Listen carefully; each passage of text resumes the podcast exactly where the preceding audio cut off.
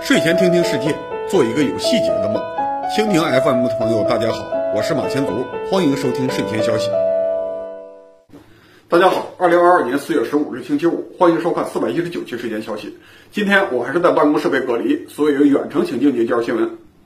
这个问题是提给前华为工程师孙宏宇同学的。三月二十七日，俄罗斯媒体发布消息，因为美国方面的持续制裁，谷歌正式停止向俄罗斯 BQ 手机公司提供安卓系统的服务支持。并且关停了所有的服务运营权限。俄罗斯 BQ 公司的高管表示，已经在内部测试华为的鸿蒙 OS。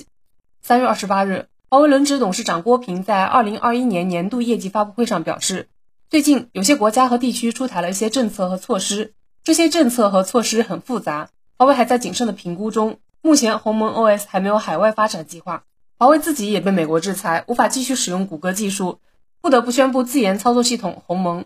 按照正常的逻辑。支持和采用鸿蒙系统的手机越多，对华为越有利。那为什么华为要拒绝俄罗斯方面的合作意向呢？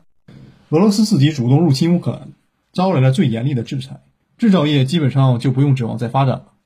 如果发生最坏的情况，中国彻底和西方断绝经济联系，俄罗斯企业也许是最坏情况下的唯一合作伙伴。但从当下的处境看，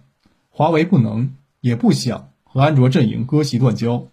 更不想因为找俄罗斯企业合作。而和中国之外的安卓市场以及安卓开发者阵营彻底决裂，所以华为只能拒绝俄罗斯企业的合作请求。华为做出当下的选择，从技术角度应该怎么解释？这里我首先推荐一下知乎答主醉卧沙场，在鸿蒙系统到底是不是安卓系统这个问题下面的高赞回答，不仅专业，而且非常全面。我下面的解释内容也没有超出这篇回答的范畴。不过最后商场大大的回答，对于很多观众来说，可能还是有些专业门槛。我会尽量用通俗的语言解释一下，站在华为的立场，如何看待安卓系统、鸿蒙系统和华为当前面临的问题。谷歌主导下的安卓系统可以分成两部分，一大部分是开源的操作系统内核和开发接口部分，可以简称为安卓本体；另一小部分是由谷歌自己开发而且不开源的谷歌系应用，比如谷歌 Play 下面的谷歌地图、Gmail、谷歌 Photos，我们称为谷歌系应用。安卓本体已经被全世界手机厂商、开发者和用户所认可，而谷歌新应用则是全世界大多数手机用户必装的软件。一家厂商只要获取到开源的安卓本体，再从谷歌公司获取到谷歌新应用，就可以组成一个全世界用户所需要的手机系统。安卓本体和谷歌新应用都在不断进行版本更新，其中安卓本体的更新除了谷歌维护的部分以外，还有来自全世界手机厂商和开发者的贡献，代码量有上亿行。已经不是一家公司能完全控制的数据了。各家手机厂商在获取安卓本体代码后，基本上都会进行有自家特色的修改，也会开发一些针对这种特色修改的特色应用。实际上是各家厂商自己二次开发安卓本体，再加上谷歌新应用组合成自己的手机系统。相对于安卓本体来说，手机厂商既是上游也是下游，他们在上游做贡献，下游通过使用获益。比如三星公司要做手机。他在开发自己的手机系统时，只需要把安卓本体的代码从某一个时间节点开始拷贝一份，然后从这个节点进行自己的开发。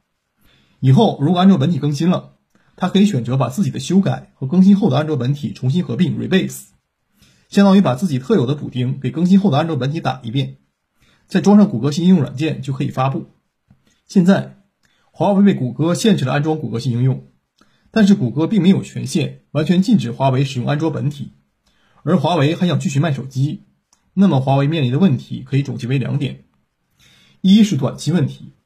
因为被禁止安装谷歌新应用，华为失去了对谷歌新应用有高性需求的用户群体，国际市场销量受影响；二是长期问题，华为手机以后可能面临更多限制，如果始终不能掌握系统开发的主动权，可能会在下一个手机时代来临时被抛下车。而在我看来，华为公司的诉求也可以总结为两点：一是短期目标，努力维持现有市场和销量，保持在手机市场的存在，继续抓住不依赖谷歌新应用的用户群体；二是长期目标，希望在更远的将来成为手机系统和生态的引领者之一，地位接近于现实中的谷歌和苹果。两个目标相权衡，短期目标显然更重要、更紧迫，所以华为不会主动和俄罗斯公司进行任何绑定。对于普通观众来说，要理解华为的选择，首先要搞清楚手机操作系统的地位。那孙同学，你能不能给普通观众做一个通俗的科普呢？操作系统位于硬件之上，应用程序之下，是硬件、软件、用户这三者之间的沟通桥梁。它提供了一个软件层面的平台，可以把硬件资源表达为程序可以调用的结构化数据对象，比如把算力资源 CPU 表示为进程，把暂时存放数据的内存单元表示为一串二进制数码表示的地址空间，把磁盘这样的物理存储介质表示为一个树状的文件系统。另一方面，操作系统又把来自用户和其他应用程序的需求表达为一个个数据处理。数据存储和数据传输的任务，调度硬件资源，将这些任务依次完成。但仅仅这样做，还是很难在操作系统和非操作系统的软件程序之间画出一道清晰的界限。操作系统的本质是资源调度，但是一个只有资源调度功能的内核也无法实现任何功能。也就是说，一个完整的操作系统至少还应该包括内核同硬件之间的接口层，以及内核。同其他上层应用软件之间的接口层，但这样一来，又会把一些非操作系统的功能和组件算成操作系统的一部分，比如图形化的用户界面。我们平时大多数时候使用手机和电脑时，并不会直接使用操作系统，而是使用操作系统的用户界面。我们也可以把它看成是一个操作系统之上的应用程序，功能就是让我们和操作系统进行交流。用户界面和操作系统内核之间的关系常常被说成是外壳和内核。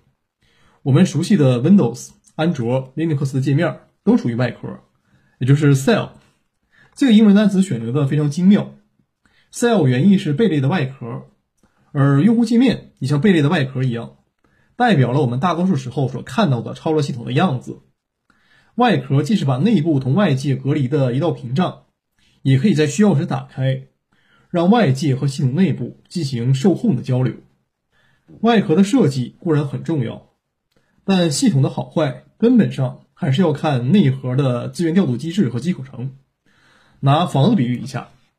操作系统的内核就像是钢筋水泥的结构件。虽然用户往往他只能看到粉刷好的墙面和装修效果，但基本功能还是要看钢筋水泥。如果钢筋水泥的结构问题太大，那么在界面上怎么装修都无法弥补。具体到华为鸿蒙事件上，就相当于谷歌宣布某种规格的钢筋不许华为再用来盖房子了。嗯，同时市面上的钢筋又只有谷歌在出售，华为不想放弃盖房子的事业，那选项就不多了，或者是偷着用不让别人知道，或者是买了这种钢筋自己加工一下让人看不出来。但这都不是妥善的方法。从市场角度说，华为可以先放弃钢筋，按照过去的经验建纯混凝土的房子，这样的房子。和新房子看起来区别不大，原来的门窗、装修、内饰还能使用，家具家电还能摆进去。如果不遇到极端情况，也不会出大问题。然后华为才有机会保持行业存在感，搜集一些资源，考虑自己炼钢生产钢筋。在自己的钢筋做出来之前，华为期待的合作者应该是能接受缺钢筋房子的装修队，也就是那些有实力的应用开发者，或者是。能炼钢造钢筋的企业，也就是那些有自己的优势数字产品线、有开发操作系统的需求、愿意和鸿蒙搞兼容的公司。俄罗斯的 BQ 手机公司呢，显然不属于这其中的任何一种。就算是不和俄罗斯合作，华为还是要打破美国压制，赢得长期市场。那华为有哪些可行的技术策略？从技术路线上，华为是有选择的，但也要承担相应的后果。我来逐个分析一下。第一种方案，像以前一样，继续使用安卓本体。但是不安装谷歌新应用。现在市面上的华为手机呢，其实可以自己安装谷歌新应用，但是新手机到手后还要自己安装基础应用，这一点已经足够劝退很多手机用户了。所以这种方案只能抓住那些不依赖谷歌新应用的用户群体，也就是国内市场，必然只是一个短期方案。第二种方案，重写全部安卓本体代码，重新构建一个各种接口和功能都和安卓百分之百一致的系统，保证良好运行安卓生态中的软件。这个在理论上虽然有可行性，但是任务过于庞大和复杂，几乎无法由华为一家公司完成。这个方案除了要保证功能和接口与安卓系统完全相同以外，各项性能也要和安卓系统不相上下。而且安卓系统每次更新，华为都要效仿，并且自己用另外的方式实现相同的更新，否则慢慢就会不兼容。这跟直接拷贝安卓本体或者和安卓本体重合并是完全不同的技术工作。发展到今天，安卓本体部分的每次更新也不是靠谷歌一家完成的。华为如果直接重写，等于要华为一家公司和全世界的安卓开发者去拼技术力量，成本极高，难度极大，后期维护成本更可怕。从技术积累的角度看，重启安卓可能对未来有些提前布局的作用，但在那之前，华为的手机业务恐怕已经垮了。第三种方案，彻底放弃对安卓系统的兼容，重做一个包含整个软件环境的系统，和安卓势不两立，就像现实中的苹果 iOS 和安卓系统的关系。这就是要重建软件生态了，听起来很爽，但是华为恐怕没法说服全世界的开发者、厂商以及大量的手机用户一起来开辟鸿蒙。当年的 iOS 和安卓都是出现在千载难逢的时代窗口，才能打败老系统，成为市场主流。现在 iOS 和安卓这两大手机软件生态都已经相当完善，想立刻重建一套软件生态，可以说完全是好高骛远，脱离实际。第四种方案，以不影响安卓系统兼容性为前提，重写部分能重写的安卓本体代码，不急于同安卓分离，但努力尝试新的路线。既然彻底另起炉灶不可行，那就搞两个鸿蒙，一个是真正的新系统，完全不考虑对安卓的兼容，作为未来的技术积累，同时。让另一个三代鸿蒙跟着安卓本体的进化走，保持对安卓的兼容。前一个真鸿蒙的雏形要对外开源，寻求合作机会，但是在它真正成型并获得足够广泛的认可开发支持前，不急于替换现售手机的系统，保住销量，然后在不影响功能和性能的前提下，慢慢的把第一个鸿蒙系统内核的成熟部分跟第二个鸿蒙系统进行组合。逐步把第二个鸿蒙的接口层和应用层放在第一个鸿蒙的内核上面，合并出一个还在安卓软件生态系统内的鸿蒙系统。这样做的话，开发成本可接受，难度可接受，风险也不高，后续维护成本也可控。这是唯一可行的方案，也是华为正在做的事情。只是因为国内的宣传方面一直不区分两个鸿蒙系统，所以造成一些人产生莫名其妙乐观的同时，又在一些人那里造成了过度的悲观。最后我总结一下。在美国占据技术制高点的前提下，华为手机无论如何都会在海外市场遭受短期重大挫折。目前，华为能做的只能是努力保住现有国内市场，同时努力维持安卓系统生态环境的友善度，不放弃未来的希望，苦练内功，等待时机。至于和俄罗斯 BP 公司绑定的方案，等于立刻和整个安卓生态为敌，对抗全世界。考虑到俄罗斯的国力和俄罗斯 B B 公司的技术能力，这不是个明智的选择。接下来我回来分享一条生物方面的技术进步。三月二十二日，国际期刊《自然》杂志刊发了中国科学院广州生物医学与健康研究所的最新成果。这个团队没有做转基因，用人类多能干细胞逆向制造出了八细胞期胚胎样细胞。这是一种全能干细胞，有独立成长为胚胎乃至于成长发育的能力。之前的人类研究已经可以把多能干细胞恢复到囊皮期的内细胞团状细胞，本次研究把恢复的进度提前到了八细胞期。在受精卵分裂到八细胞期之前，受精卵的基因组暂时沉默，等分裂到八细胞阶段的时候，才会激活核子基因组开始分化。八细胞期的受精卵还是全能细胞，所以这次实验是一次巨大的突破，在不改变任何遗传信息的前提下，让成熟动物重新产生了全能性细胞。中学课本有一个概括式的说法：植物细胞具有全能性，折一根柳条可以种出整棵柳树。而普通的动物细胞没有全能性，断一根手指都不能再生。克隆这个词的词源就来自于植物，意思是葡萄扦插繁殖。一九九六年，英国造出了第一只克隆哺乳动物多利羊，就是用体细胞的细胞核和一个健康的去核卵细胞组成了一个新的受精卵。这是因为普通的动物体细胞不具备全能性，必须借助卵细胞里的各种信号因子才能启动胚胎发育。之前我们在三百一十三期节目中介绍过，日本九州大学林科研究团队也实现过体细胞和多能干细胞转化成原生殖细胞和卵泡，但是这些操作产生的是基于自身遗传信息的生殖细胞，而不是和自己遗传信息完全一样的早期胚胎。也就是说，在本次中国实验之前，如果不依赖其他人类的卵细胞，一个人还不能克隆自己。现在百分之百的自体克隆终于有了理论上的可行性。本次试验的另一个重大突破是流程快速可控。中科院团队发明了化学鸡尾酒方法，不断添加和调整试剂组合，观察细胞是否正常生长，以及是否表达出全能性，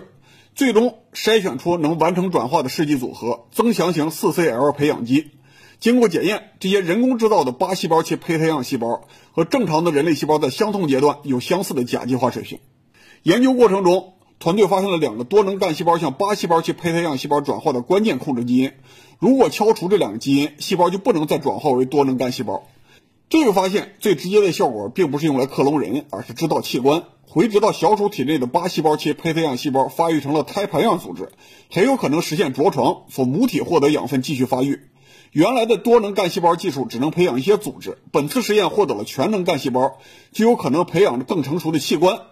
虽然这一设想距离应用还很遥远，但是人类在未来定做和自己基因一致的器官，已经具备了理论上的可行性。另外值得注意的是，这篇重要论文有四位共同第一作者，分别是阿卜杜勒·马奇德、卡尔沃德、骆志伟和刘传宇。论文还有四位通讯作者，分别是刘龙奇博士、米格尔·埃斯特班。李文娟博士以及刚才提到的阿卜杜勒·马奇德，世界各地的优秀成员共同组成了中国科学院的科研团队，这是一个好现象。中国正在和美国一样，成为世界优秀人才的交流中心。接下来我要纠正一下四百一十一期的一个错误：中国拿到的复星、复必泰疫苗是通过美国辉瑞公司拿到的德国 BNT 技术，我当时把这两家公司的关系搞反了。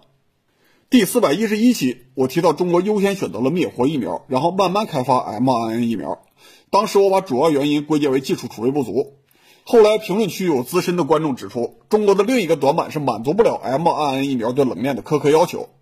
辉瑞和德国 BNT 研发的新冠疫苗必须存储在零下七十度的超低温环境中，而莫德纳的疫苗也需要全程零下二十度的冷链运输环境。如果升温到二到八度的常规冷藏，只能保存三十天。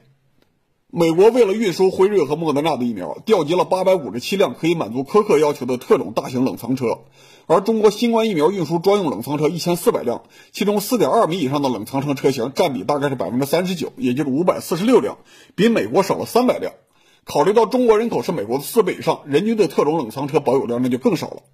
而且中国冷藏车的地理分布也不均匀，华东一地的冷藏车占比比西北、西南和东北三个地区加起来还多，到时候调配也是麻烦。这意味着，在二零二零年，中国不可能快速组织出 mRNA 疫苗所需要的基础设施。但是，灭活疫苗和腺病毒可以在二到八度的标准冰箱中存储，所以中国优先开发了灭活疫苗，属于情理之中的选择。但是，中国现在也在努力测试国产的 mRNA 疫苗，不意外的话，会在几个月内开始陆续面世，对应的冷链硬件也应该准备起来了。好，感谢大家收看四百一十九期睡前消息到此结束，我们周日再见。喜欢我们内容的观众，可以到我们的微信公众号“睡前消息编辑部”去看我们的文本内容。